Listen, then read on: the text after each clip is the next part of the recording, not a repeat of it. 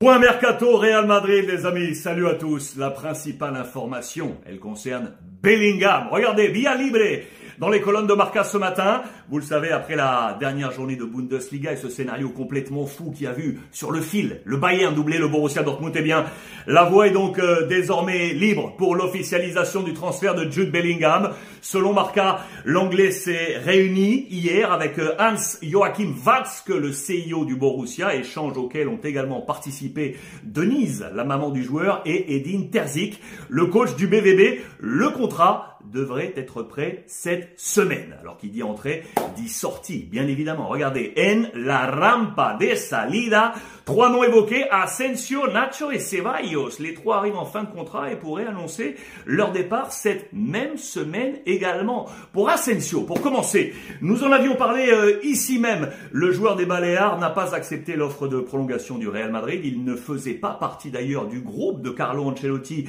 ce week-end lors de la victoire à, à Séville.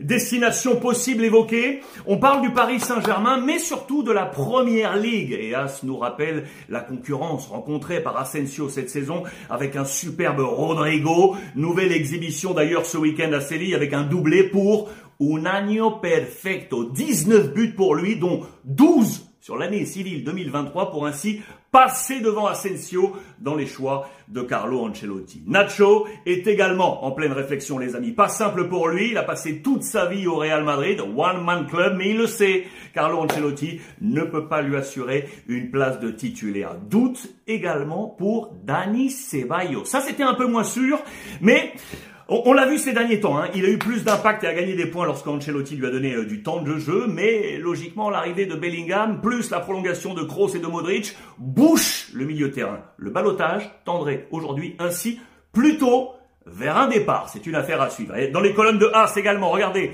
focus sur la situation de Harry Kane, les amis. L'anglais coûterait 115 millions d'euros. Le Real est en pleine réflexion pour faire venir ou non un attaquant de complément à Karim Benzema avec un élément fort en tête. Voilà pourquoi ce ou non, c'est qu'à l'été 2024, Kylian Mbappé sera libre. Et oui, et que Erling Haaland dispose d'une clause facilitant une éventuelle sortie. Que va faire Madrid? D'ailleurs, sachez que j'ai passé un petit coup de fil à, Pablo Polo, la plume de Marca, qui nous a livré quelques éléments sur le sujet numéro 9. Cela a été posté un peu plus tôt dans la journée. Allez voir ça sur l'ensemble des réseaux sociaux. Enfin, dernier point aujourd'hui, regardez, c'est la situation de Ferland Mendy, les amis, arrivé de Lyon, je vous le rappelle, c'était en 2019 pour 48 millions d'euros.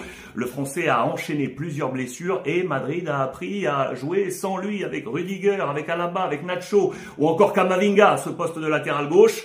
Madrid va en plus, vous le savez, activer la clause de retour du jeune Fran Garcia qui était au Rayo Vallecano, concurrent supplémentaire, Ferland Mendy et Madrid ont donc une décision à prendre.